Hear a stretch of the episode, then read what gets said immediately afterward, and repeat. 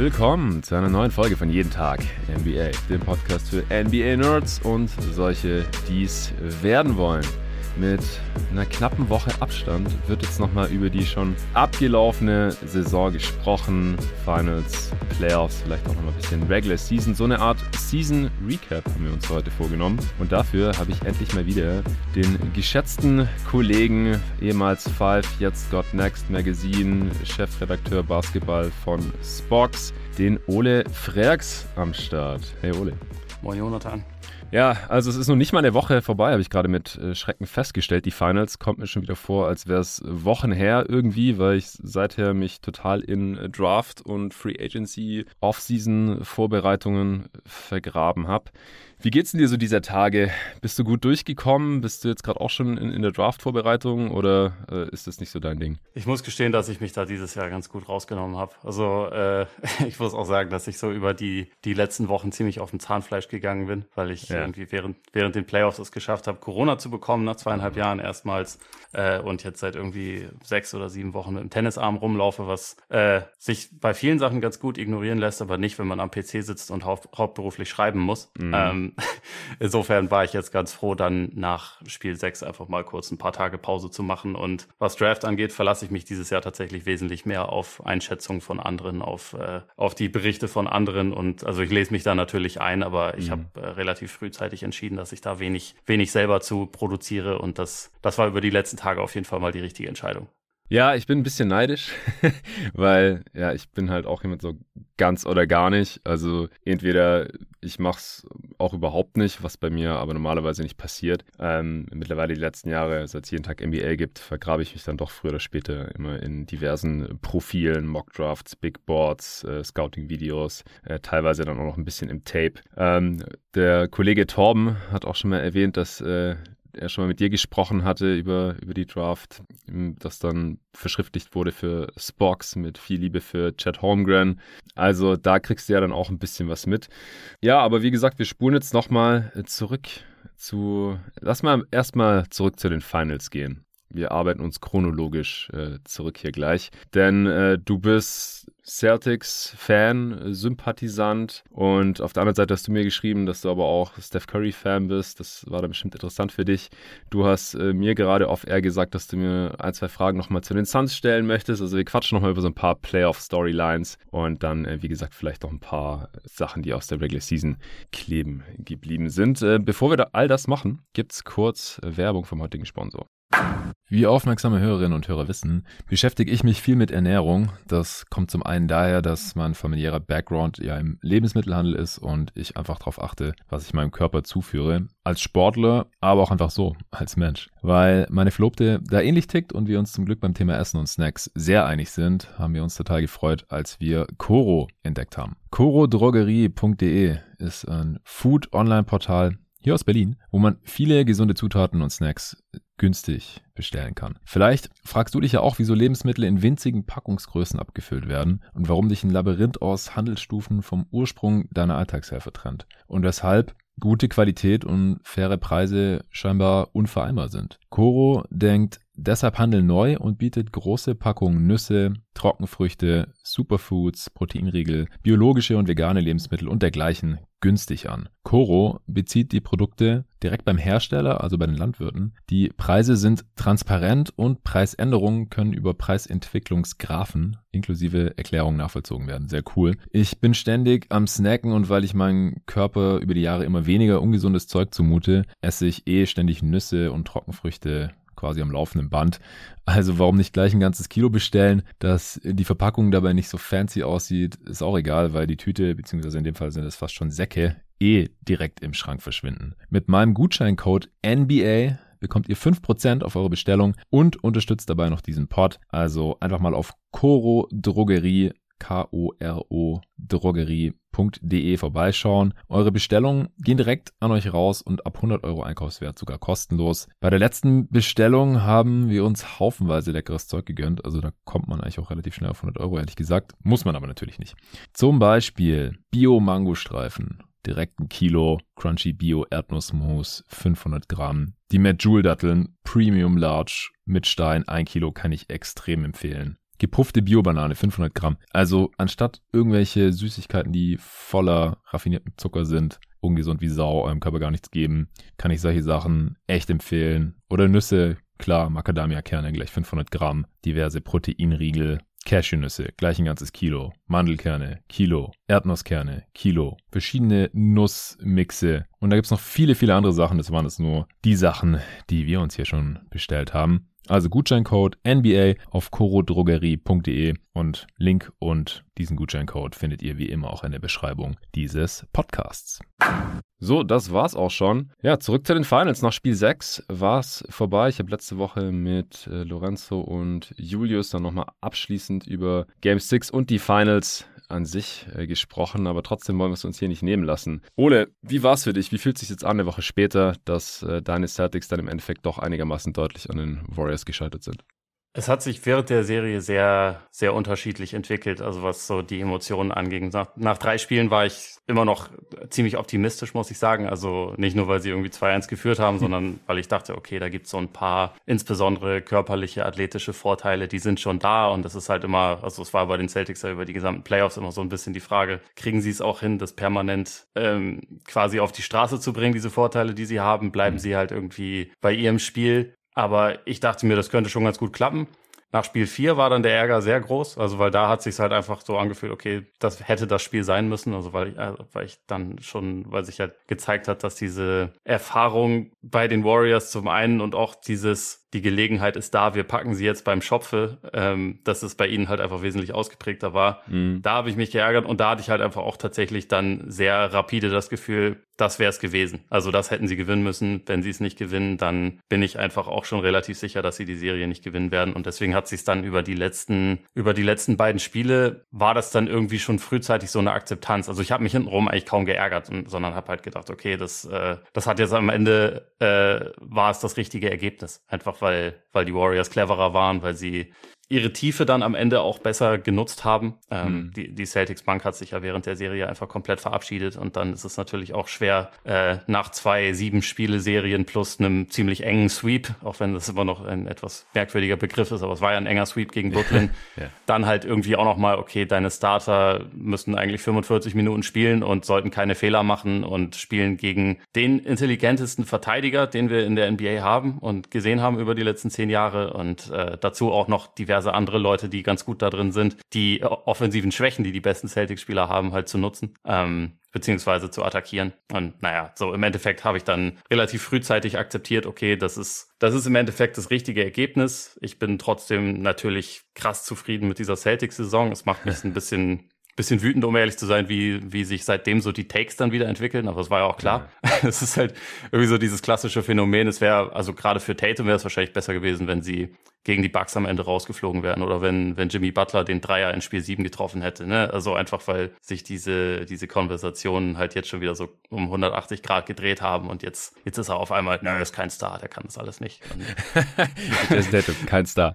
Ja, aber das wird sich in ein paar Wochen auch widerlegen. Ich glaube, das ist dann immer extremer Recency Bias halt wegen des Ausscheidens jetzt und dann, wenn sich das ein bisschen legt, dann wird man auch eher wieder anerkennen, was er geleistet hat in den Playoffs und in dieser Saison, was für ein Spieler eigentlich ist. Es war bei Devin Devin Booker letztes Jahr eigentlich sehr ähnlich, finde ich. Der wurde auch dann erstmal getrashed äh, nach den vier Niederlagen der Suns in Folge gegen die Bucks und äh, dann mit ein bisschen Abstand hat er schon seinen Respekt dafür bekommen und äh, dann je nachdem natürlich auch, wie, es in der nächsten Regular Season für die Celtics läuft. Aber ich meine, Devin Booker ist jetzt äh, trotzdem dann ins All-NBA First Team irgendwie gekommen in der folgenden Saison. Ganz, ganz kurz dazu. Ja. Gut gealtert, schlecht gealtert, Devin Booker First Team. Also, also, wenn wir bedenken, dass Curry den Platz auch hätte haben können. Ja, ja. Also ich hatte ihn in meinem All-NBA First Team nicht drin hier im Pod und hatte Curry drin. Also ist besser gealtert. Ich hatte es nämlich genau andersrum, äh, weil ich irgendwie äh, ja zu sehr äh, zu sehr auf das auf die Shooting-Splits teilweise geachtet habe und ein bisschen zu wenig darauf. Und also ich meine, Curry war da, glaube ich, sogar noch besser, aber also er war halt für seine Verhältnisse einfach nicht so gut, wie er normalerweise war und dabei so ein bisschen ignoriert habe, okay, seine Gravity ist halt trotzdem mit nichts zu vergleichen und er sollte ja. eigentlich, solange er zwei Drittel der Spiele macht, sollte Steph Curry wahrscheinlich einfach im First Team sein. Also so, so blöd das klingt, aber. ja, genau. Also falls er nicht irgendwie total abfällt von der Leistung her. Ja, ich fand allgemein, und jetzt muss ich schon wieder sagen, dass diese ganzen Awards und All-NBA-Nominierungen sehr recency-biased waren. Äh, also, dass es für mich so aussah, als hätten Februar, März, April deutlich schwerer gewogen als Oktober, November, Dezember. Also Steph Curry, muss man halt wirklich sagen, hat im alten Jahr ein absolutes Feuerwerk abgebrannt, war verdienter äh, Way Too Early MVP Frontrunner und das haben die Leute dann relativ schnell vergessen. Also MVP-Kandidat war für mich auch nicht mehr, aber All-NBA First Team wenn ich mir halt die Gesamtleistung über die Saison so anschaue, das war dann für mich doch noch relativ klar. Und äh, Devin Booker hat für mich auf jeden Fall in ein All-NBA-Team gehört, aber First Team war für mich dann noch ein bisschen zu viel des Guten, gerade wenn man es halt mit dem Gesamtimpact von einem Steph Curry vergleicht. Ähm, der, also als zweiten Kandidaten neben Steph finde ich es vertretbar. Da gab es verschiedene Kandidaten. Da gab es den Ja Morant, aber der hatte ja auch einen Teil der Saison gefehlt und sein Team war ohne ihn trotzdem ziemlich gut. Ähm, dann hatte ich mit Donovan Mitchell noch gespielt. Ich hatte ihn da auch zuerst drin tatsächlich. Das ist noch schlechter gealtert dann in den Playoffs. War zwar nur eine Serie, aber das war eine Katastrophe von. Das hat mein Jazz-Bias von vornherein verhindert. Ja, also genau. Ich hatte ihn auch mal auf meiner Liste von Kandidaten, aber ich glaube, er hat es tatsächlich nicht mal in die, äh, in, in, die sechs Guards geschafft. Ja, hat er ja auch in der Realität nicht. Aber ja. ich, ich finde halt, wenn man sich einfach nur anschaut, was er in der Regular Season geleistet hat, auf individueller Ebene, war das halt ganz oben mit dabei. Also das war jetzt nicht äh, so viel anders wie das, was John Morant gemacht hatte zum Beispiel. Luka Doncic, sind wir wieder beim Thema Recency Bias, der hat halt erst im Januar, Ende Januar, Anfang Februar angefangen, so richtig im Basketball zu spielen und so langsam mal fit zu werden. Ähm, deswegen war der für mich nicht im First Team, hat es im Endeffekt geschafft. Als Spieler oder von, von der Leistung her, wenn er fit ist, gehört er da ja auch fraglos rein. Das ist ja gar keine Frage. Ja. Aber ja, wie gesagt, ich wollte halt immer nicht die erste Saisonhälfte so unter den Tisch fallen lassen und deswegen war für mich Steph drin im First Team, Booker im Endeffekt nicht. Aber wie es gealtert ist mit Booker, ich fand ihn in den Playoffs von allen Suns-Spielern noch eigentlich am besten. Also ich war von allen anderen mehr enttäuscht, um es mal so rum auszudrücken. Klar, es war ein Problem, dass er mit den Double Teams nicht wirklich gut zurechtgekommen ist, mit den Traps der Mavs, aber das ist halt auch eine Teamsache. Ja, also da müssen sich dann halt auch andere Suns-Spieler irgendwie frei machen. Die müssen dann aus der 4 gegen 3 Situation irgendwie Kapital schlagen und das haben sie halt auch überhaupt nicht hinbekommen. Also das ist auch ein bisschen Coaching und Teamplay. Das will ich jetzt nicht Devin Booker zu 100% anlasten, auch wenn der natürlich nicht perfekt gespielt hat im letzten Spiel. Im siebten Spiel gegen die Mavs kein Scheunentor getroffen hat seinerseits. Der war da auch nicht gut. Aber ich fand ihn gegen die Pelicans stark, vor allem vor seiner Verletzung. Dann hat er sich blöderweise auch verletzt. Dann war er auch erstmal angeschlagen sichtlich. Dann wurde er langsam wieder fit und äh, dann ist das ganze Team halt so am Stück den Bach runtergegangen, aber da kommen wir dann gleich noch ein bisschen zu. Äh, zurück zu Jason Tatum also und den Celtics, wo wir eigentlich ursprünglich gewesen waren.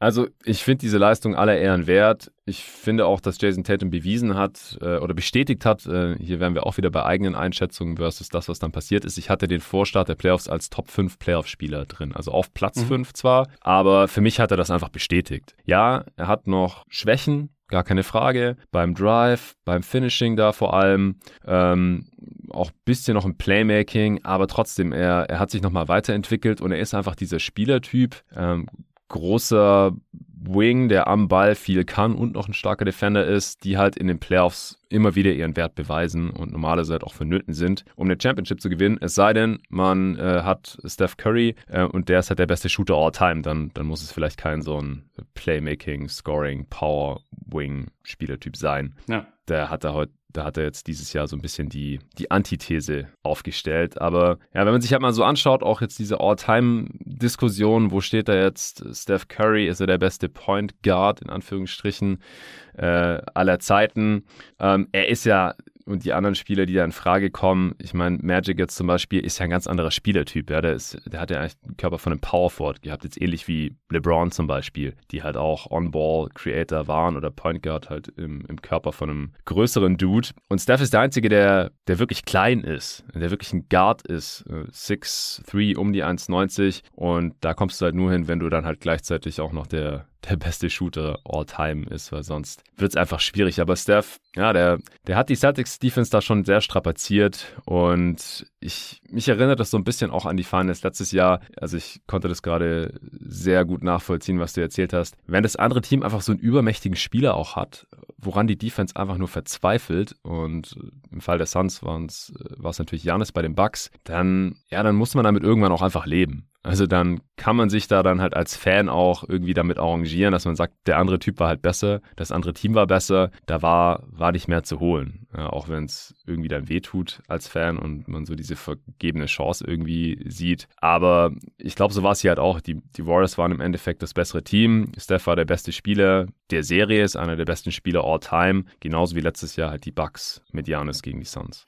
Ja, der, der Kontrast ist halt dabei auch irgendwie interessant, weil Janis war halt körperlich so überlegen, ne? Und Steph mhm. ist halt, wie du gesagt hast, so um die 1,90 rum. Und zwar über seine Karriere natürlich auch deutlich kräftiger ge geworden, aber halt trotzdem meistens irgendwie der kleinste Spieler auf dem, auf dem Feld und was für eine also wie, wie er dominiert hat, so die Art und Weise, wie das auch ästhetisch aussah, ist halt so ganz anders, aber trotzdem auf seine Art dann irgendwie wieder zu vergleichen mit dem, was Janis gemacht hat, weil auch, auch da Phoenix hatte ja eine gute Defense, ne? Und die Celtics hatten wahrscheinlich sogar eine historisch gute Defense über, über weite Strecken. Und sie haben ja teilweise wirklich äh, auch durchaus guten Spielern in diesen Playoffs den Zahn gezogen. Also nicht zuletzt, nicht zuletzt KD, aber sie haben auch gegen Janis, der natürlich individuell eine tolle Serie hatte, aber sie haben halt diese, diese Serie ja auch für sich entschieden und so. Und alle irgendwie weit unter ihrem Offensivschnitt gehalten, so was die, was die Teamperformance anging. Und die Warriors waren zwar auch was ihre, was ihr Offensivrating angeht, nicht so gut, wie sie normalerweise sind, aber es war halt gut genug. Und da, darum geht's halt letztendlich. Ne? Und ich glaube, das, das äh, wird halt manchmal in dieser Diskussion über, über solche Serien dann auch irgendwie so ein bisschen vergessen, auch bei dem,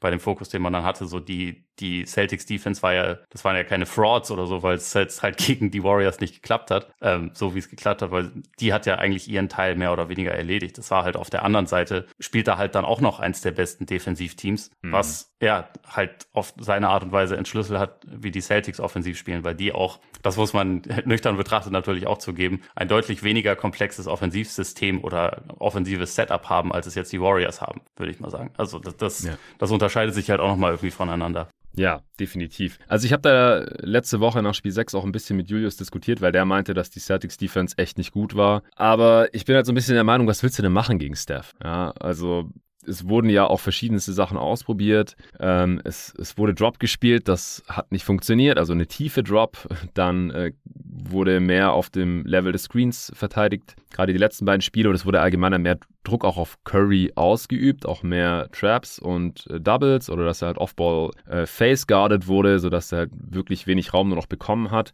Ja, und dann spielen halt die anderen Warriors ständig 4 gegen 3 und äh, die Offense war dann fast genauso gut. Und dann, wie du ja gerade schon gesagt hast, die Defense der Warriors war halt auch die zweitbeste nach den Celtics der Regular Season. Und mit Raymond in der Regular Season waren die ja lang defensiv ähnlich dominant, wie es dann also in der ersten Saisonhälfte, wie es dann die Celtics in der zweiten Saisonhälfte wurden. Also da sind halt zwei absolute Top-Defenses aufeinander getroffen. Ja, vielleicht hätten die Celtics noch ein bisschen weniger vorhersehbar verteidigen können, indem sie halt öfter von Possession zu Possession vielleicht das Scheme ändern und mal eine Box in Born reinschmeißen für ein paar Possessions, gucken, wie die Offense der Warriors darauf reagiert. Ja, sehe ich irgendwie. Es war nicht perfekt verteidigt, äh, aber ich weiß halt immer nicht, was, ab welchem Punkt es dann vielleicht auch zu viel verlangt ist von einer NBA-Defense, von NBA-Spielern. Also mit wie viel Nuance man dann wirklich letztendlich rangehen kann in so einen Gameplan. Und wie gesagt, ich, ich sehe halt auch nicht ganz dieses eine Scheme oder diese eine äh, defensive Taktik, die gegen diese Warriors Offense funktioniert. Die waren zwar in der Regular Season nicht das effizienteste Offensivteam,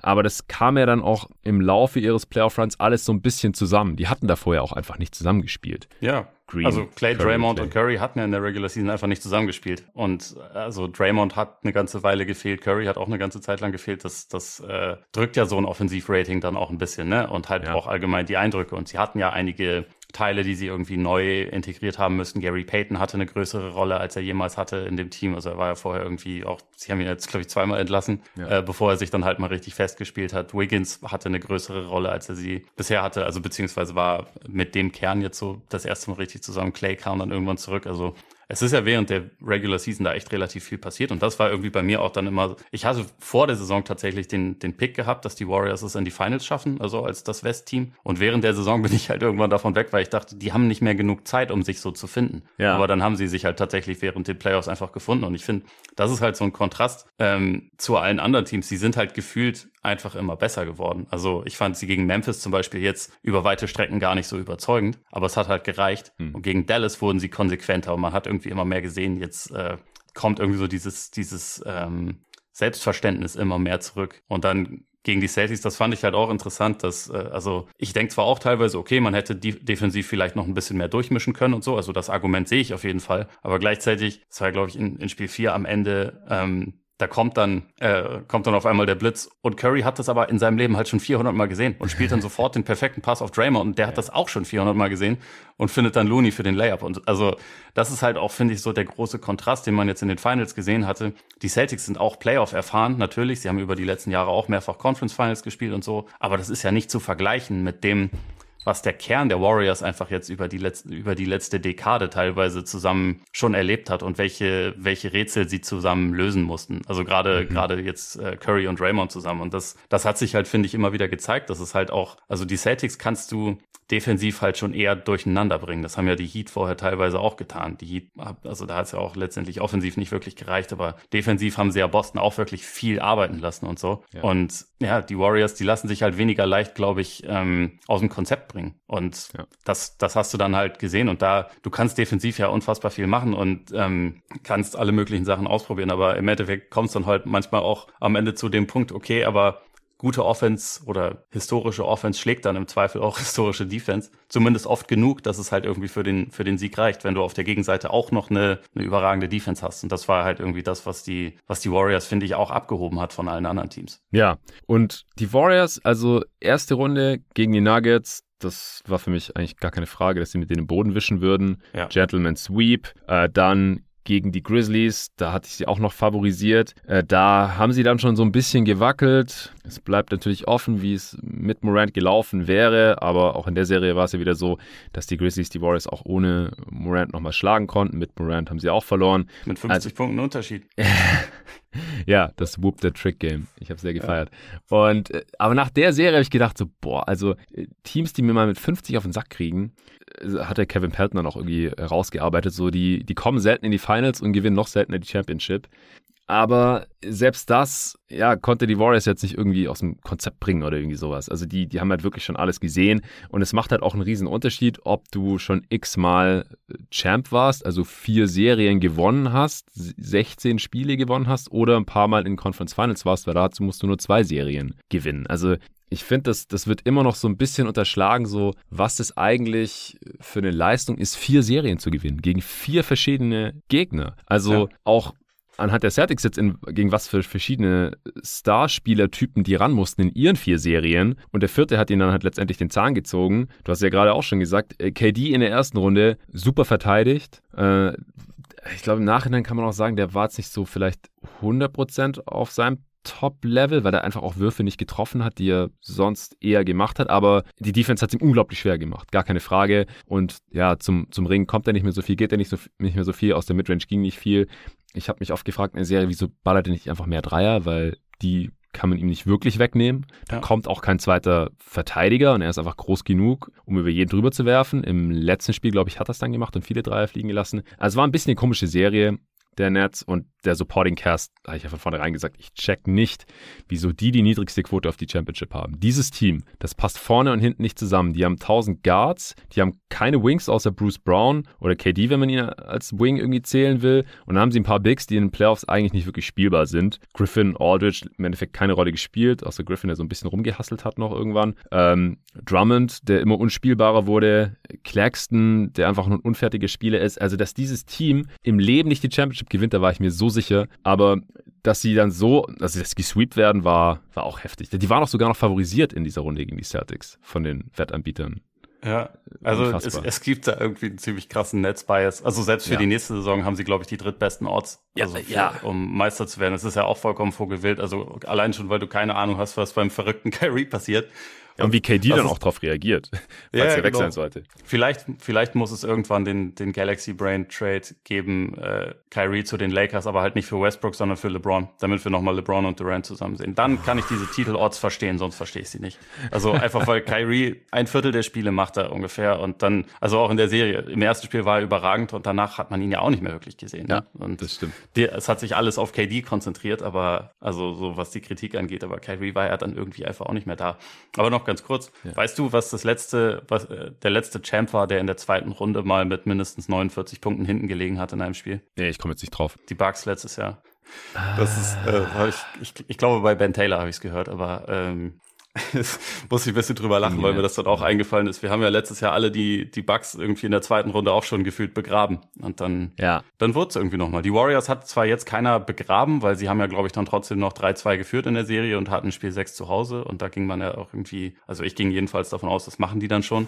Aber ich habe tatsächlich auch so ein bisschen daran gezweifelt, okay, haben die es dieses Jahr wirklich, finden die sich genug, um, um dann Meister zu werden? Und ich hatte tatsächlich in dieser Math-Serie wofür ich mir dann sehr schnell auch ein bisschen äh, in den Arsch gebissen habe, weil es so ein bisschen gegen all meine eigenen Überzeugungen ging, habe ich tatsächlich auf, auf Dallas getippt gehabt, ja, dass auch. sie das machen.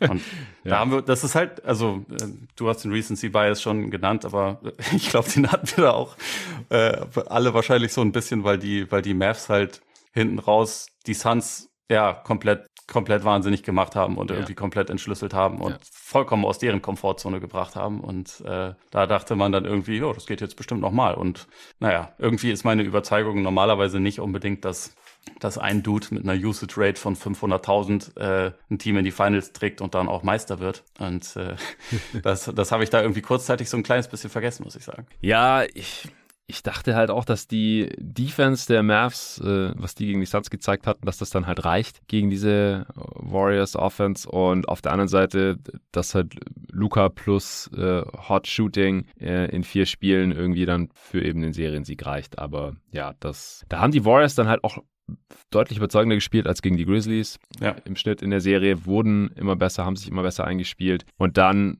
als die Finals da waren, ich wusste wirklich nicht, was ich tippen soll. Im Endeffekt habe ich auf die Warriors getippt wegen der Erfahrung eben und wegen des Heimvorteils. Und die Serie ist ja dann auch erstmal genauso verlaufen, dass es wirklich in beide Richtungen gehen konnte, bis eben Spiel 4. Da hat es dann schon langsam angefangen, nach einem Warriors-Sieg zu riechen. Ich hatte auf Warriors in 7 getippt. Ähm, Im Endeffekt war es noch ein Spiel weniger. Vor allem auch, weil ich finde einfach, das darf man nicht unterschätzen, dass Robert Williams nicht fit war. Also ich glaube, wenn der ja. fitter gewesen wäre und konstant 35 Minuten auf dem Parkett gestanden wäre, dann wäre das höchstwahrscheinlich über sieben gegangen und dann hätten die Chancen der Celtics da viel besser ausgesehen.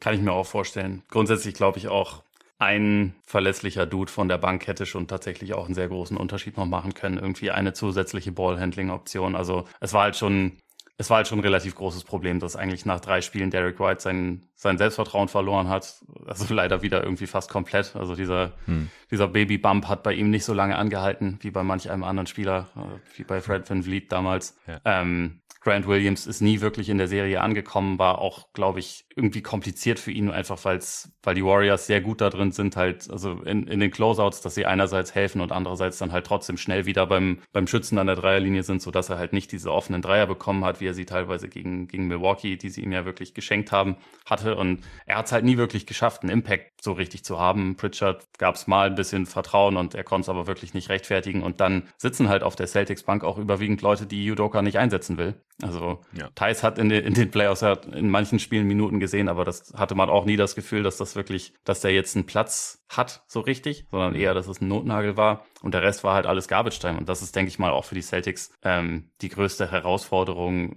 was so weiter angeht, weil die Starting Five ist für mich also auf jeden Fall Top 3 in der Liga, vielleicht sogar, vielleicht sogar die beste. Das ist ein überragendes, ja. überragendes Line-up, aber sie müssen halt gucken, dass sie die Bank noch ein bisschen ergänzen. Und das heißt auch nicht, dass da irgendwie noch ein, also da muss jetzt nicht irgendwie ein 25-Punkte-Scorer irgendwie kommen oder irgendwie sowas, aber halt einfach noch ein weiterer Dude, weil du kannst halt, das ist halt schon auch viel erwartet, vier Playoff-Serien zu gewinnen wenn du eigentlich nur eine siebener Rotation hast, von denen zwei Spieler am Ende dann irgendwie nicht mehr so richtig können. Und auch Horford, der hatte zwar ein überragendes Spiel 1 und auch ein sehr gutes Spiel 6, aber dazwischen hat er ja auch echt Probleme gehabt in der Serie. Und das, äh, da muss halt irgendwie dann einfach noch eine weitere Option, glaube ich, glaube ich, nachkommen. Deswegen bin ich mal gespannt, wie sie das jetzt in der Offseason angehen. Sie haben ja auch ein paar Tools, also mit, mit äh, glaube drei Trade Exceptions, eine ja über 17 Millionen. Und mhm. ähm, der Celtics-Besitzer, so Rick Rausbeck, hat ja jetzt auch gesagt, so man darf, äh, wir, wir zahlen Steuern, wenn es sein muss. Ja. Was ja, das ist ja quasi dann die große Entscheidung. Also bin ich mal gespannt, was da passiert. Aber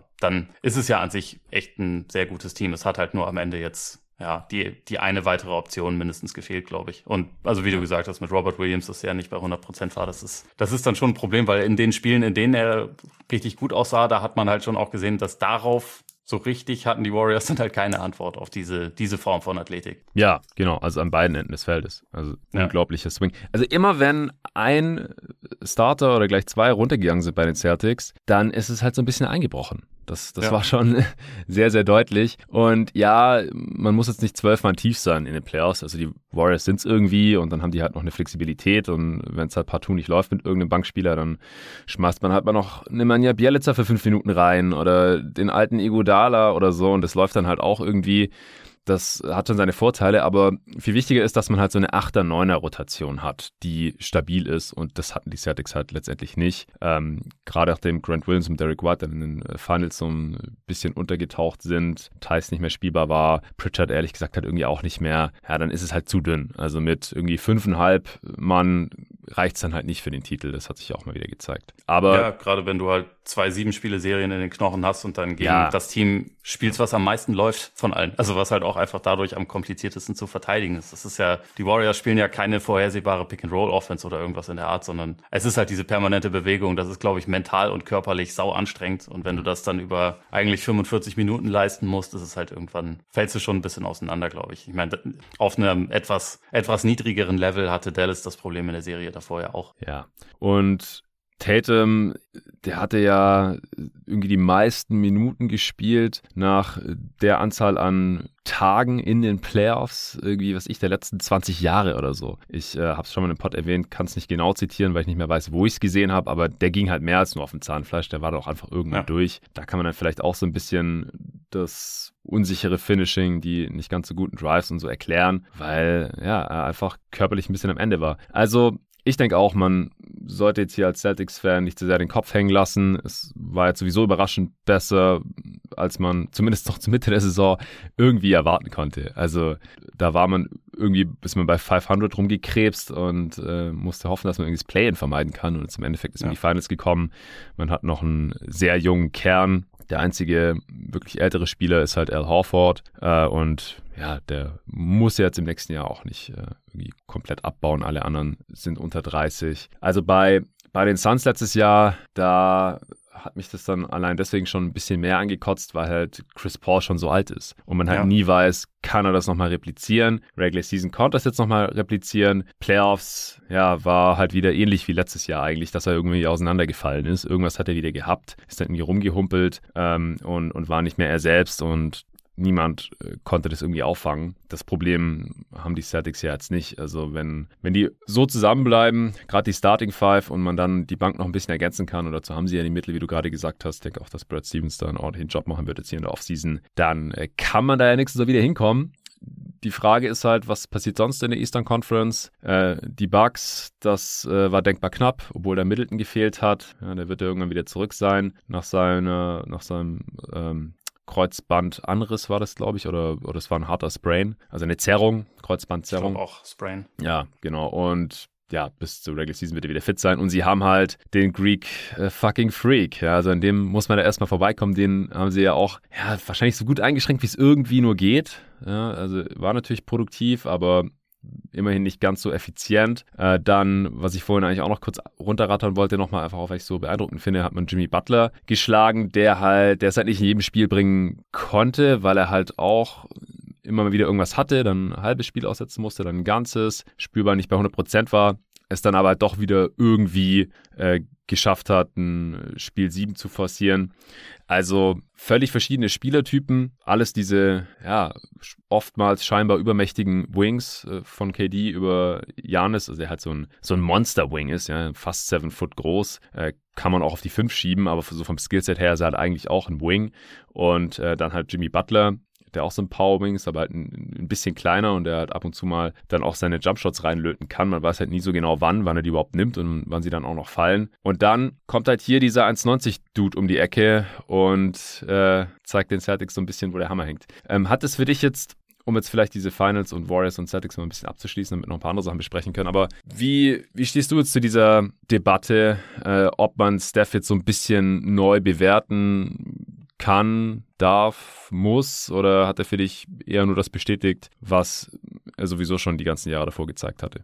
Es ist so ein bisschen zwiegespalten. Also es kommt auch ein bisschen drauf an, äh, um welche Frage es geht. Also wenn es jetzt irgendwie beste Point Guard aller Zeiten beispielsweise geht, das hast du ja vorhin schon kurz angerissen. Ich finde nicht, dass man ihn mit Magic Johnson vergleichen kann. Ich finde auch nicht, dass man ihn mit John Stockton mhm. vergleichen kann. Ne? Also weil Steph Curry ist kein Point Guard in dem Sinn. Steph ja. Curry ist ein Spieler, wie es ihn vorher noch nie gab. Und das, was bei ihm das Wichtigste ist, ist nicht das Floor General Dasein, sondern dass er einfach den besten Wurf ever hatte und dass er, das haben die Finals ja auch nochmal gezeigt, dass er halt auch einfach nicht nur nicht nur dieser Distanzschütze ist, sondern dass er halt auf jedem verdammten Fleck vom Court kann er halt einfach gefährlich und effizient scoren. Er ist als Finisher ist er halt unterschätzt und extrem gut, auch schon seit vielen Jahren. Er hat halt diese ganzen diese ganzen Würfe dazwischen, aber halt auch irgendwie im Arsenal. Und mhm. das, das ist halt was vollkommen anderes als das, was Magic Johnson gemacht hat. Und also, wenn wir jetzt irgendwie über All-Time-Listen reden, wäre für mich Magic, der gehört halt irgendwie in die Top 5 für mich. Deswegen da, da sehe ich jetzt Curry noch nicht. Aber was ich irgendwie immer ein bisschen ein Stück weit interessanter, weil vielleicht auch ein bisschen, bisschen umsetzbarer finde, ist eher so der Vergleich, wo steht Curry in dieser Ära? Und da finde ich, kann man schon sagen, da hat er aus meiner Sicht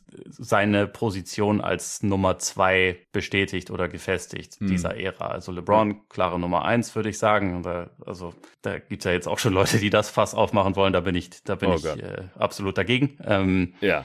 Aber wenn wir jetzt irgendwie, also die, die beiden Optionen danach sind ja eigentlich Durant und, und er. Und ich meine, man kann über Kawhi dann noch sprechen, aber Kawhi spielt halt auch oft mal nicht so viel. Äh, deswegen. Ja, der hat so, so, wenig gespielt im Vergleich mit den anderen. Genau, Body of Work lässt sich da, finde ich, kaum vergleichen. Deswegen sind das für mich eigentlich, eigentlich Curry und KD. Äh, ich, und beide, beide sind wahrscheinlich Top 20 Player all time, wenn man das mal so auflisten will. Wahrscheinlich landen sie am Ende sogar weiter oben. Aber ich würde sagen, dass Curry so in Sachen Gesicht dieser Ära, Team Impact, allgemein Impact auf das Spiel jetzt nochmal irgendwie bestätigt hat, also halt, weil er auch nochmal einen zweiten Titel quasi ohne Durant geholt hat, dass er da, dass er da Nummer zwei sein sollte. Das ist, also, und ich glaube, diese Meinung hatte ich im Prinzip auch vorher schon. Jetzt ist sie aber noch ein bisschen, bisschen defini äh, definitiver der Fall. Wie, wie stehst du dazu? Also ich finde, man muss da halt immer unterscheiden, so ein bisschen zwischen, äh, wo, wie ob man das Skillset ein im Vergleich mit den anderen, also wie gut ist der Spieler einfach in Anführungsstrichen im Vergleich so mit anderen. meinst du? Ja, genau. Und dann das andere ist halt, wie sieht seine Karriere aus, also seine Achievements. Weil alles andere ist so ein bisschen, ah, da, da macht man so viele Fässer auf und da kann man dann immer diesen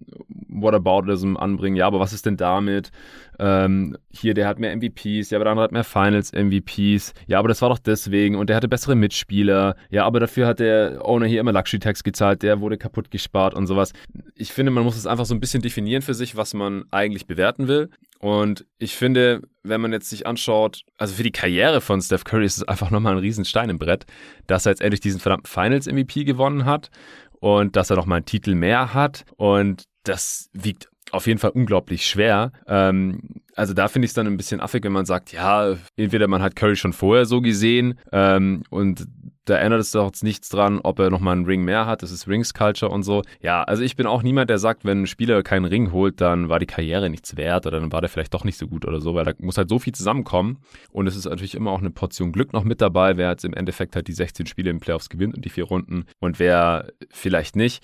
Aber wenn ich mir auch Stephen Currys Skillset oder sein Impact aufs Game anschaue, ähm, dann hat es für mich jetzt auch nochmal einfach ein bisschen was bestätigt, was vorher eher so ein bisschen theoretischer Natur noch war. Also es ist einfach schon eine Weile her gewesen, dass er ohne KD äh, einen Titel geholt hatte. Also dass er halt auch immer noch auf diesem Niveau ist. Er hat jetzt vielleicht gerade die beste Playoff-Serie seiner Karriere gezockt. Mit ja, das wollte ich nämlich gerade auch noch sagen. Das, das ist natürlich deswegen auch noch ein sehr wichtiger Punkt, der das nochmal dann mit einem Ausrufezeichen irgendwie bestätigt, dass das jetzt halt so eine, so eine Peak-Serie einfach absolut war. Ja, also wenn mir jetzt vor zwei Monaten jemand gesagt hätte, hey, Steph Curry wird diese Serie spielen, hätte ich nicht gesagt, niemals. Äh, unglaublich. Ähm, aber wenn man es dann halt gesehen hat und erst bewiesen hat, dass er das noch kann oder dass er das überhaupt kann als dieser klar beste Spieler gegen die beste Defense äh, der Liga, also zumindest mal abseits von seinem eigenen Team, äh, einfach gegen verschiedenste Coverages immer eine Lösung zu finden und halt immer positiven Impact zu haben auf sein Team. Egal, ob er jetzt 0 von 9 Dreier trifft, ist ja natürlich nicht völlig egal,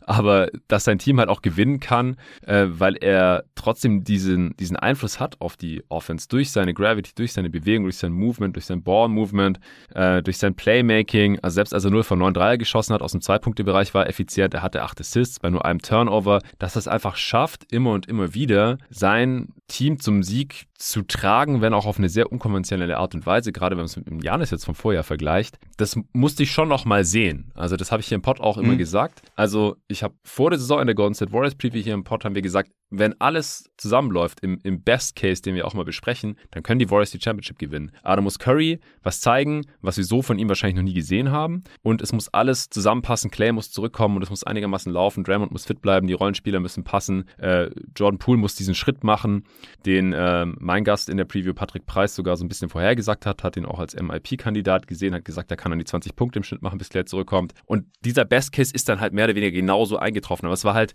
der Best Case und nicht das, was, man, was wir jetzt wirklich realistisch erwartet haben von den Warriors oder auch von Steph Curry, ich zumindest nicht. Und das hat er übertroffen. Also mich hat es jetzt schon nochmal überrascht und das beeindruckt mich einfach, dass wir das jetzt einfach nochmal von ihm gesehen haben. Und deswegen habe ich jetzt schon eine etwas andere Sicht auf ihn als vorher. Also wie gesagt, die Karrieregeschichte, das ist klar, aber einfach auch, was er wirklich zu leisten imstande ist. Also auch jetzt noch in diesem Alter. Das, ähm, ja, ich finde, das, das war jetzt nicht selbstverständlich. Ja, ich finde auch, dass diese, gerade ähm, Back-to-Back, diese Spiele 4 und 5 irgendwie nochmal sehr gut verdeutlicht haben, warum er so besonders ist. Ne? Weil Spiel 4 war halt diese, diese kranke offensive Explosion von ihm. Er hat ähm, mehr äh, On-Ball-Screens bekommen als in jedem Spiel irgendwie seit 2017. Also es war halt irgendwie ganz klar, er legt den Ball in seine Hände. Wir, wir müssen dieses Spiel irgendwie gewinnen. Das ist jetzt gerade die beste Methode, wie wir das machen können. Steph, trag uns, hat er halt irgendwie geschafft. Ne? Also hat, hat sehr offensiv einfach ein unfassbares Spiel gemacht. 43 Punkte waren es. Und im nächsten fällt der Dreier halt nicht, aber wie du schon gesagt hast, der Impact ist halt einfach trotzdem da. Und ähm, also plus minus ist, ist natürlich keine äh, brauchbare Statistik, aber ich fand es in dem Spiel irgendwie aussagekräftig. Ich glaube, er war plus 15 in seiner Zeit, obwohl er halt ja. 0 von 9 Dreier hat, einfach weil er ja trotzdem so verteidigt wird, wie Steph Curry eben verteidigt wird. Und das heißt trotzdem genau. konstante Überzahlsituationen. Das ist also auch, was ich meinte, irgendwie mit diesem Team-Impact im Vergleich zu anderen Spielen und äh, weil, weil ich das Beispiel eben hatte mit KD. Durant wird natürlich auch immer irgendwie, äh, also der kriegt natürlich auch extrem viel Aufmerksamkeit, aber so dieses, der, der muss halt in den meisten Fällen schon auch ja Würfe treffen, was er in den allermeisten Fällen auch tut, damit halt dieser Impact so da ist. Und Curry, mhm. Curry muss das zumindest nicht immer. Also wenn er jetzt von jetzt an in jeder Saison so die Dreierquote ein bisschen weiter runtergeht. Das war ja, das war ja äh, ein Off-Year für ihn, so insgesamt. Ja, Vielleicht ändert sich das 40. irgendwann ein ganz kleines bisschen. Aber ich sehe das noch lange nicht, dass das wirklich passiert. Und so lange ist halt dieser Impact dann da. Und deswegen also er ist ja also für mich der einzige Superstar aktuell, wahrscheinlich der einzige Spieler aktuell, neben dem das so funktionieren kann, dass so Non-Shooter wie, wie Draymond, wie Looney, wie Gary Payton, der natürlich mal einen offenen Eckendreier versenken kann, aber jetzt ja kein Schütze ist oder so, ja. dass die halt einfach sogar also nicht nur irgendwie da existieren können, sondern halt auch teilweise einen klar positiven Impact haben. Das funktioniert ja einfach nur, weil Curry da ist und weil der halt diese ganze Aufmerksamkeit bindet und weil drei Leute in seine Richtung gucken und deswegen, wenn jemand clever ist, was Offball-Cuts äh, und Backdoor-Cuts angeht, dass der halt gefunden wird. Also das funktioniert halt, weil Curry da ist. Und ich finde, das haben halt diese beiden beiden Spiele nacheinander einfach nochmal sehr schön verdeutlicht. Und deswegen habe ich das auch, also als dann nach Spiel 5 alle meinten, oh, Curry wurde getragen, er war, er war offensiv so schlecht, dachte ich mir, ja, okay, oh also er hat keine Dreier getroffen, aber er war ja sonst einfach trotzdem saugut in Wirklichkeit. Ja, und ja. naja, das, das, das macht, also hat nochmal gezeigt, warum er einfach so schwer zu, äh, zu bewerten ist, teilweise, wenn man nur so oft das, das, das Konventionelle guckt. Man muss es sich halt angucken, was er macht und dann, dann springt's halt irgendwie ja, von der Mattscheibe oder wenn man, ja. wenn man das Glück hat, in der Halle zu sein, äh, springt's einem dann ins Auge. Ja, exakt. Okay, äh, wir, wir wollten noch über eine andere Serie sprechen, über die üble Niederlage der Phoenix Suns in Spiel 7 gegen die Dallas Mavericks. Davor hat es sich ja auch schon so angedeutet, ähm, die letzten Niederlagen der Suns in der Serie, die waren auch schon nicht schön. Aber da ging es wenigstens noch so ein, so ein bisschen hin und her. Es hat immer das Heimteam gewonnen bei den Mavs sind die Dreier gefallen, dann wieder nicht mehr gefallen. Aber die Defense der Mavs, die, die hat die Suns Offense auch immer besser gelöst im Verlauf der Serie. Chris Paul war, ich weiß nicht, wer das war, aber das war nicht der Chris Paul, den wir davor gesehen hatten in der Regular Season und äh, auch in den Playoffs. Ähm, Im Prinzip, als er noch 36 Jahre alt war und nach seinem Geburtstag ging auf einmal gar nichts mehr. Jetzt Im Nachhinein kam er dann noch so ein bisschen raus, dass er wohl wieder eine Oberschenkelverletzung hatte. Aber ich habe ja ein paar auch schon gesagt, ist mir mittlerweile eigentlich egal, was es jetzt genau war bei Chris Paul, ähm, weil er einfach, er hat einfach jedes Jahr irgendwas. Es ist nichts ja. Chronisches, es ist jetzt nicht jedes Mal der Rücken oder nicht jedes Mal das Knie, aber es ist halt immer irgendwas. Und ja, ich, ich muss halt leider einfach damit rechnen, dass irgendwas sein wird. Das ist total frustrierend, weil wenn er fit ist, dann haben wir ja gesehen erst noch gegen die Pelicans, als er da, was war er, 14 von 14 aus dem Feld? Also mhm. dieses perfekte Spiel, das er da gespielt hat. Oh, der Point Guard, alle am Ausrasten. Aber Spiel 2 gegen die Mavs war doch auch noch so eine, so eine Demonstration von ihm, oder nicht? Ja, das Spiel 1. Das war das wo letzte. im letzten Viertel so, so Doncic die ganze Zeit bloßgestellt hat. Vor, genau, als sie in Spiel 2 Doncic in jedem Angriff attackiert haben. Ja. Ja. Aber danach ging es halt so ein bisschen den Bach runter. Dann das äh, ja, Aiton-Drama, der, der einfach auch Smallball der Mavs überhaupt nicht bestrafen konnte, ähm, wie man sich das vielleicht wünschen würde. Dann mit Monty Williams in Spiel 7 noch aneinander geraten ist. Und da gibt es ja auch diverse Gerüchte, äh, an welchen Ecken es bei ihm da irgendwie zu hängen scheint, äh, was Einstellung angeht und äh, seine ganze Herangehensweise, sein Approach einfach ans Spiel als, als NBA-Profi auch. Dann jetzt natürlich will er bezahlt werden. Also da gab es diverse Stories und Dramen und äh, ja, jetzt müssen die Suns irgendwie damit arbeiten und überlegen, wie sie weitermachen. Was, was ist denn so dein Eindruck oder welche Fragen stellen sich dir nach dem, was du da gesehen hast? In erster Linie stellen sich mir Fragen, die ich dir stellen will. Ja, gerne. ähm, ja, erstens, wie bewertest du diese, diese Saison jetzt so insgesamt und ist das, was, ähm, was in den letzten Spielen gegen Dallas passiert ist, ist das für dich irreversibel und führt quasi dazu, dass man sagen muss, okay, das Team, so wie es ist, ist einfach nicht gut genug, da ist fundamental irgendwas falsch, war das ein Ausrutscher und ich meine daran dann anknüpfend, was sollen die Suns jetzt mit DeAndre Ayton machen? Hast du da eine, eine Wunschlösung? Also ich gehe mal nicht, nicht davon aus, dass sie ihn einfach ziehen lassen, was ja auch irgendwie mit dem Asset natürlich Schwachsinn wäre, aber Hättest ja. du gerne, dass sie ihn halten oder hättest du gerne einen Sign-and-Trade oder, oder wie stehst du da momentan zu? Ich äh, nehme innerlich schon so ein bisschen Abschied von Aiden, ehrlich gesagt. Also alles, mhm was ich so wahrnehme, und wir wissen natürlich letztendlich nie, was da jetzt stimmt.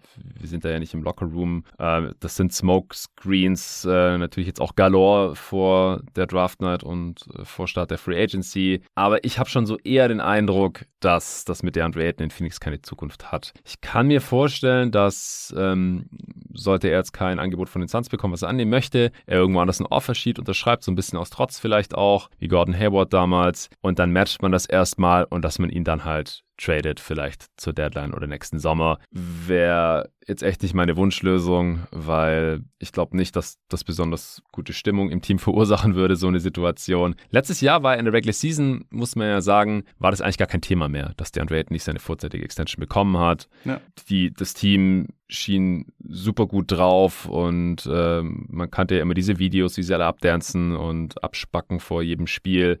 äh, und alles, was man so gehört hat, Aiden ist, ist Vollprofi und ist ja auch nochmal besser geworden an beiden Enden des Feldes, muss man man sagen, hat sich weiterentwickelt. Das Team hat die Überwartung noch übertroffen. Also ich konnte mir vorstellen, dass sie irgendwie First Seed holen im Westen, aber halt nicht mit 64 Siegen und mit so viel Abstand auch Platz 1 in der gesamten Liga. Also die Regular Season war top. Dann in den Playoffs gegen die Pelicans habe ich mich in der ersten Runde schon so ein bisschen gefragt, okay, was ist los mit diesem Team? Warum dominieren die hier nicht? Warum lassen sie sich von den Pelicans so äh, an der Nase rumführen und von irgendwelchen äh, Rookies äh, so unter Druck setzen, äh, defensiv? Shoutout Herb Jones und José Alvarado, die ja natürlich auch einen Top-Job gemacht haben, aber das hat mir schon nicht so gut gefallen. Im Endeffekt hat man den sechs gewonnen und habe ich gedacht, okay, äh, man hat jetzt vielleicht so eine Serie gebraucht, um wieder reinzukommen nach der dominanten Regular Season, wo man Ende auch ein bisschen gecruised hat. Aber dann, also gegen die Mavs, das war einfach eine, eine Enttäuschung und auch einfach von Aiton defensiv fand ich es okay. Das wird mir ein bisschen zu sehr aufgeblasen. Ja, ist nicht mhm. spielbar mhm. dann gegen Doncic im Switch oder so. Aber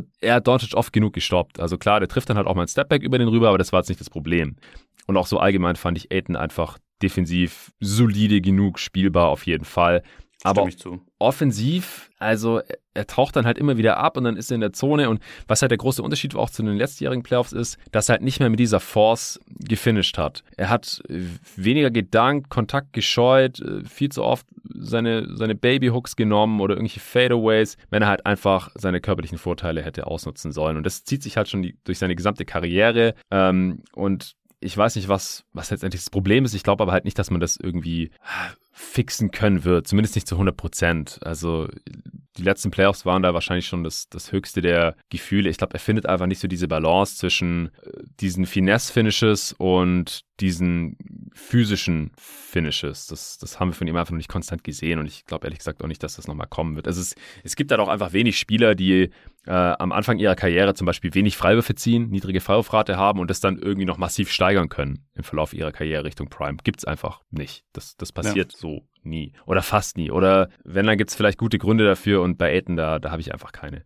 Bei Tatum habe ich die Hoffnung noch nicht aufgegeben, dass ja, es genau, bei konstanter Tatum, mehr wird. Aber der, der ja. zieht halt wenigstens zum Korb.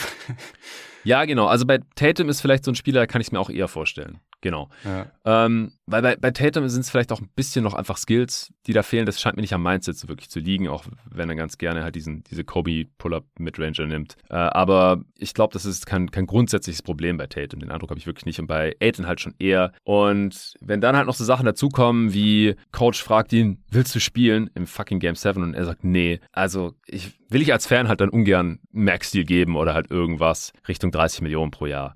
Ich, ich bin halt auch einfach Verfechter dieser Philosophie. Bigs, wenn es keine All-NBA-Level-Spieler sind, dann zahlt man dem bitte keine 20 oder mehr Millionen pro Jahr. Weil wenn du denen dann nur 10 zahlst, dann findest du halt einen Spieler, der halt 80 oder 90 Prozent von dem bringt, was Aiden tut. Und da gab es ja auch dieses Paradebeispiel bei den Suns, gerade in der letzten Saison. McGee, Backup, ja, der kann keine 20 Minuten pro Spiel spielen, auch wegen seinem Asthma und so. Aber der ist offensiv halt echt nicht schlechter als Aiden eigentlich. Und also gut, der kann er diese Finesse-Finishes nicht, aber dafür äh, slammt er halt mehr Alley-Oops rein und so, ist trotzdem ähnlich produktiv und auch ähm, effizient wie Aiton. Und defensiv ja. sandt man mitten in der Saison Bismack Biombo für einen Minimum-Deal und der ist mindestens genauso gut wie der, der Andrew Aiton. Defensiv und offensiv macht er halt das, was er soll. Das ist danken. Und offensiv wie wir uns holen. Und hat sogar ein paar Sachen gezeigt, die ich so noch nie von Bismack Biombo gesehen habe. Irgendwelche äh, Kick-Out-Passes und so. Ja, auch Bälle fangen, genau. Ich meine, macht vielleicht einen Unterschied, ob man die Pässe von Chris Paul bekommt oder von irgendeinem 0815 Point Guard bei, bei Charlotte. Aber also da hat sich alles schon so ein bisschen angedeutet. Ah,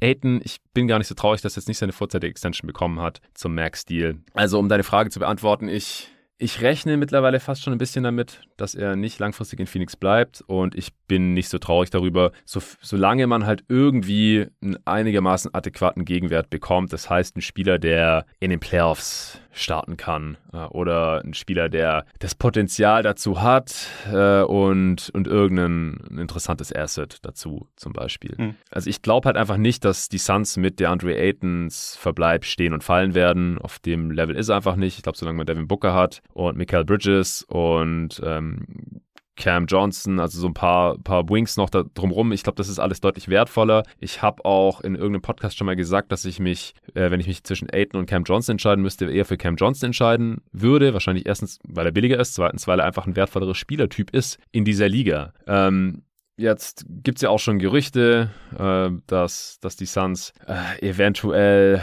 für einen Pick traden wollen, um, um Cam Johnson loszuwerden oder so. Ich, das glaube ich jetzt ehrlich gesagt noch nicht. Das wäre nur um die Luxury Tax irgendwie zu ducken. Ähm, aber grundsätzlich glaube ich. Robert zumindest zuzutrauen wahrscheinlich. Ja, es wäre ihm schon irgendwie zuzutrauen, aber also, dass er das macht, diesen Container jetzt kaputt zu sparen, das, das glaube ich auch erst, wenn ich gesehen habe. Weil zum jetzigen Zeitpunkt ist mhm. Cam Johnson ja noch kein Problem. Den, den muss man ja nur verlängern dann eben, äh, also jetzt vorzeitig oder dann in der nächsten Offseason. Ja, also ich glaube, um auch nochmal eine andere Teilfrage von dir zu beantworten, die Suns hätten so gewinnen können, aber dann muss halt einiges zusammenkommen. Also letztes Jahr gegen die Bucks, ich meine, sie waren schon 2-0 vorne in den Finals mit quasi genau diesem Team wenn, ja, wenn, wenn die Suns noch eine defensive Option gehabt hätten, ein bisschen größer gewesen wären, wenn sie da schon McGee gehabt hätten oder ein Biombo oder beide noch gegen Janis, will ich nicht sagen, dass man gewonnen hätte, aber man hatte einige dieser vier Niederlagen waren so knapp, dass die Finals gut und, an, gut und gerne anders hätten ausgehen können. Also man war gar, nah genug dran, dass ich nicht sagen will, man hätte so eh nicht gewonnen.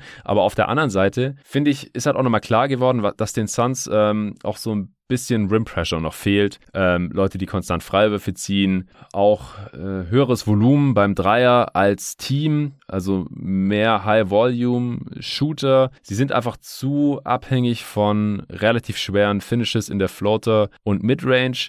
Und ja, dass man halt mit dieser Wurfverteilung im Schnitt nicht 16 Siege in den Playoffs holt oder vier Runden gewinnen kann, da bin ich mir jetzt nach der zweiten Postseason halt auch relativ sicher geworden. Also das ist halt schon ein relativ fundamentales Problem. Also klar, ein Booker und ein Bridges, die können sich vielleicht offensiv noch ein bisschen weiterentwickeln, vielleicht auch ein Cam Johnson, dass die öfter zum Ring kommen oder mehr Dreier nehmen. Bridges ist super effizient, nicht super viele Dreier. Äh, Devin Booker hat jetzt mehr genommen, auch mal wieder mehr getroffen. Dafür hat so ein bisschen sein Finishing in der Zone darunter gelitten. Er hat auch weniger Freiwürfe gezogen jetzt in, in der vergangenen Saison als in der vorigen. Also da ist vielleicht noch ein bisschen was drin, aber grundsätzlich habe ich schon darüber nachgedacht, ob man nicht auch diese Aufstellung dieses Kaders noch mal ein bisschen überarbeiten müsste, um halt diese Problemfelder anzugehen. Ja, ja, das, das wäre im Prinzip auch so meine, meine nächste Frage oder so Gedanken, die ich momentan zu den Suns habe. So ist, ist diese Version mit, mit Chris Paul äh, und, und Aiton und Crowder, der auch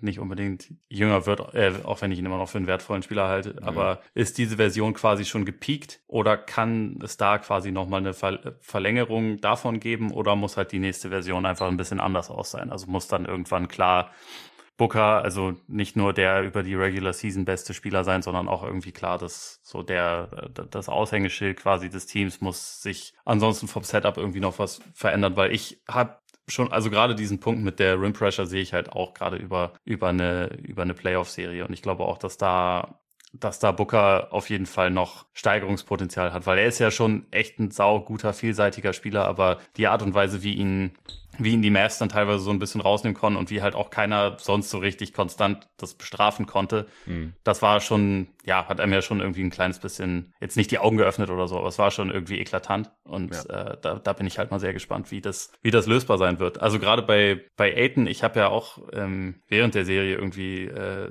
einen Artikel darüber geschrieben, dass er eigentlich ja im Prinzip die, die Tools hätte, um das zu bestrafen, was, was Dallas macht. Und man eigentlich, also gerade ja. auch, gerade auch nach der Postseason letztes Jahr, also ich meine, äh, gegen Janis, dann hatte er nicht mehr so den großkörperlichen Vorteil, das hat man auch gesehen, aber davor war er ja einer der, der wenigen Center, die halt immer dieses, also in Anführungszeichen, spielbar waren, weil er defensiv funktioniert hat und vorne halt gegen kleinere Gegenspieler dann halt äh, sein Ding machen konnte, selbst wenn das jetzt nicht unbedingt immer Power-Finishes waren oder so. Aber dass das dann halt so wenig zu sehen war, das ja, lässt mich schon auch so ein bisschen daran zweifeln, ob jetzt dieser, dieser, dieser richtige All-NBA-Sprung bei ihm noch drin ist. Und dann, dann muss man halt in Frage stellen, wie sich, wie sich das so weiterentwickeln wird. Also, ja, ist irgendwie eine, eine spannende Situation bei den Suns jetzt. Ja, ja, auf jeden Fall. Ja, ich glaube, man muss auch einfach gucken, dass äh, Chris Paul nicht mehr der mindestens zweitwichtigste Spieler dieses Teams ist. Weil, wie gesagt, ja. ich will mich in den Playoffs echt nicht mehr auf ihn verlassen müssen. Und äh, wenn er dann nur noch der drittwichtigste Spieler ist oder so, äh, dann sollte er dann wieder angeschlagen sein, dann äh, ja, fällt es nicht mehr so sehr ins Gewicht. Also es wird spannend, diese Offseason in Phoenix. Also ich äh, würde mittlerweile davon ausgehen, dass wir dieses Team nicht mehr in derselben Version oder in einer sehr ähnlichen Version nächstes Jahr äh, sehen werden in Phoenix. Ja. Ja, äh, wir sind leider auch schon fast durch. Jetzt äh, verhau vielleicht noch ein, zwei Sachen raus, die bei dir aus der Regular Season hängen bleiben werden, Ole. Okay, also ein, eine letzte Ganz Frage habe ich gleich Rapid noch, Fryer. aber was okay. mir hängen bleiben wird, die Hawks für mich einfach nur die größte Enttäuschung dieser Saison. Ähm, ja, schon echt bitter, muss ich sagen. Also ich hatte, ich hatte sehr große Erwartungen an dieses Team. Ähm, und sie wurden sehr, sehr massiv gehumbelt. enttäuscht. Die ja, wurden gehumbelt. Äh, oder haben einen Reality-Check bekommen. Ja, es ist, es ist auch irgendwie witzig, ja, dass Trae Young zu Beginn der Saison sagte, ah, voll langweilig jetzt hier Regular Season, wir wollen eigentlich direkt wieder in die Playoffs. Dann äh, schaffen sie es mit Ach und Krach übers Play-In in die Playoffs und Trae Young wird da sowas in seine Schranken verwiesen. Das war schon hart jetzt, ja. Harte Enttäuschung. Ja. Dann äh, werden The Fox and the Ox jetzt das beste Duo im Westen. Laut äh, Mike Brown sind sie Top 3 schon mal zumindest. Genau, sind schon Top 3 in der Liga.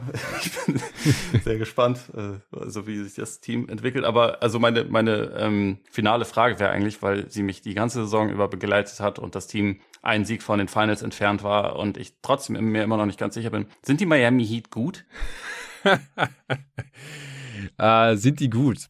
Also oder, ich glaube, wie gut sind sie? Ja, ey, ich glaube, wenn die komplett also fit gewesen wären, wenn, wenn Kyle Lowry fit gewesen wäre, wenn Jimmy Butler nicht immer wieder angeschlagen gewesen wäre, dann wären da die Finals auf jeden Fall drin gewesen. Keine Ahnung, wie das gegen die Warriors gelaufen wäre. Also ich weiß nicht, ich, ich finde irgendwie Jimmy Butler ist ungefähr alles zuzutrauen. Ähm, Sie sind gut. Sie sind gut. Sie sind nicht der Top-Contender. Sie waren für mich ein Contender. Das, das haben sie mal wieder bewiesen. Ich finde halt mit der Altersstruktur, jetzt mal gucken, ob PJ Tucker bleibt, der jetzt ausgestiegen ist, aber sie haben halt diese Ü30-Dudes mit äh, Butler, Lowry ja. und Tucker und dass da immer mindestens einer davon angeschlagen ist, im Schnitt wahrscheinlich eher zwei, das war halt auch klar. Also im, im Endeffekt, finde ich, war das ungefähr erwartbar, was da rausgekommen ist. Jimmy Butler ist eh krass. Also ich, ich sage ja immer, Andrew Wiggins hat den besten Job in der NBA, aber bei Butler ist irgendwie auch krass sein also, wenn man jetzt so auf diese Playoffs schaut, er hat wahrscheinlich zwei der zehn besten Spiele gehabt, die jemand in diesen Playoffs hatte, aber er hatte wahrscheinlich ja. auch drei der schlechtesten Spiele, die jetzt ein Star in den Playoffs hatte. Ja. Aber da erinnert Und, sich keiner dran. Genau, im Rückblick, es erinnern sich alle immer nur daran.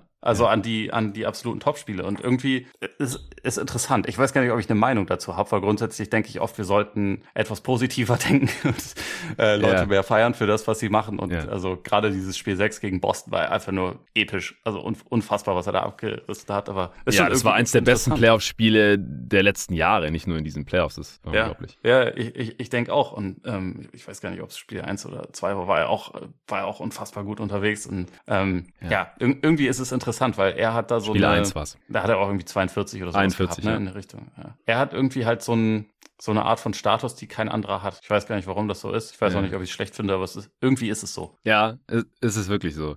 Ich finde es auch unglaublich interessant. Also es, es, wird ihm mit viel Wohlwollen begegnet und ich glaube, dass, dass einfach die Erwartungshaltung bei ihm nicht so super hoch ist und dann übertrifft er die manchmal einfach ums Dreifache und wenn er dann ein schlechtes Spiel hat, dann äh, ja, ist, ist es halt nicht so weit unter dem, was man von ihm im Schnitt erwartet, weil er halt auch nicht dieser konstante 30-Punkte-Scorer ist, auch noch nie war. Ja. Ich, ich finde, bei ihm ist es auch wahrscheinlich schwerer als bei allen anderen irgendwie gefühlt in der Liga zu sagen, wo man ihn jetzt genau platziert. Also wenn man irgendwie ein ja. keine Ahnung, Top 15 Ranking oder so erstellt, weil man irgendwie immer dazu fragen muss, an welchem Tag, also wo, mhm. oder über welche Situation sprechen wir. In einem, in einem Elimination Game hätte ich ihn wahrscheinlich lieber als fast alle anderen. Ja. Und in manchen anderen, ja, keine Ahnung, da gibt's halt dann einfach 30 Spieler, die, die teilweise mehr geben. Also es ist, ist schon echt kompliziert. Ja, ja, es ist echt äh, unglaublich. Aber im Schnitt muss man sagen, dass seine Teams halt auch irgendwie erfolgreich sind. Ähm, auch oft, obwohl er nicht spielt. Äh, aber ich, ich glaube, unterm Strich spricht das schon für ihn. Ich war schon immer eher ein Jimmy Butler-Believer, habe ihn immer eher in der Top 10 gesehen, äh, als jetzt irgendwie auf Platz 15 oder so von allen Spielern. Ja, ansonsten, ich, ich würde noch kurz drei Teamnamen einfach so raushauen, die total überraschend waren, um das nochmal so festzuhalten. Zum einen die Blazers, über die wir mhm. auch äh, gesprochen hatten in der Preview hier bei Jeden Tag NBA. Ich hing natürlich zum Großteil an Damon Lillard, der ja dann äh, zuerst schlecht gespielt hat, weil er angeschlagen war, dann komplett rausgefallen ist. Dann äh, sind sie in den Tank gegangen und äh, wurden ja jetzt auch mit dem siebten Pick da belohnt, mehr oder weniger.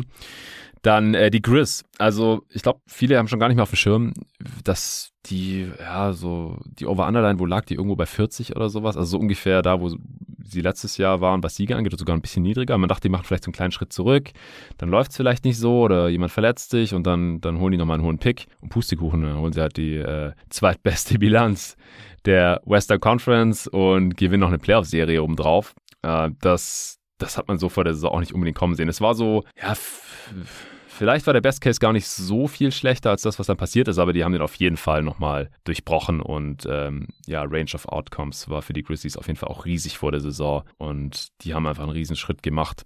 Natürlich allen voran Ja Morant, äh, aber auch Triple J. Äh, und ich denke, das ist einfach ein Team, mit dem jetzt auf Jahre hin zu rechnen sein wird in der Western Conference.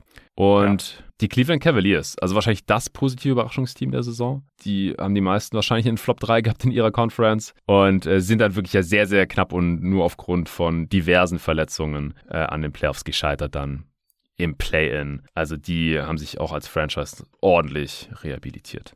Auf jeden Fall. Und weil du ihn bei den Grizzlies, glaube ich, gerade nicht erwähnt hast, schau da an Desmond Bain, der finde ich auch äh, oh, eine ja. unfassbare Entwicklung hingelegt hat in dieser Saison. Und das äh, abschließend zu den Celtics, wenn über die letzten Jahre alles genauso gelaufen wäre, wie es gelaufen ist und sie einfach diesen verdammten Pick behalten hätten und Desmond Bain in ihrem Team hätten, dann, dann wäre ich wunschlos glücklich. Aber was will man machen? Ja, aber da finde ich auch mal, wer weiß, ob die Desmond Bain gepickt hätten an 30. Ja, klar. Es war ja nur der, der Pick und an 30 ist er meistens dann sehr offen. in meiner Realität ist es so. Ja.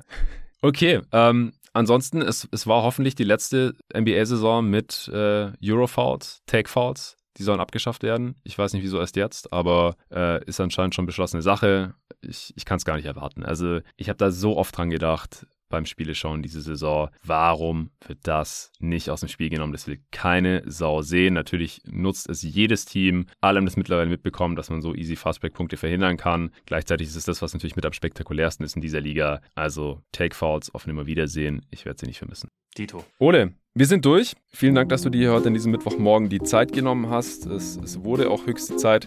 Äh, hast, du, hast du irgendwas zu pluggen? Woran arbeitest du gerade? Was gibt es von dir in nächster Zeit zu lesen oder zu hören? Korbjäger NBA Pod natürlich an der Stelle. Ich habe es eingangs äh, nicht erwähnt. Den gibt es natürlich auch zusammen mit dem Kollegen Max. Gerne jederzeit reinhören. Was gibt es sonst noch? Den gibt es. Dann gibt es äh, Hall of Game, auch oh ja. Podcast mit, mit André Vogt und Len Werle zusammen. Da geht es diese oder nächste Woche endlich weiter. Wir haben uns da auch eine, eine kleine Schaffenspause äh, eingelegt, aber das wird jetzt wieder aufgenommen. Ist jetzt wieder ein bisschen mehr Zeit dafür. Dazu mache ich seit einer Weile ein Newsletter für Spox. Den kann ich hier nochmal äh, insofern pluggen. Und ja, ansonsten mal gucken. Ich gehe jetzt auch relativ bald in eine, eine kleine Off-Season-Schaffenspause, die sicherlich auch nicht ganz schlecht sein wird. Ja, safe brauche ich auch bald. Ich habe jetzt im Juli für eine Woche, dann Mitte Juli, wenn die Free Agency grob durch ist, mal eine Woche Urlaub mit meiner Frau gebucht. Das ist aber nur so, so ein ganz kurzer Trip, weil ich nicht bis Mitte August warten wollte, wo wir dann richtig in den Urlaub gehen. Ja, also das ist dringend nötig. Äh, du kennst es, du lebst auch den, den Daily NBA Grind mit äh, vielen durchgemachten Nächten, natürlich auch gerade während der Playoffs. Und äh, irgendwann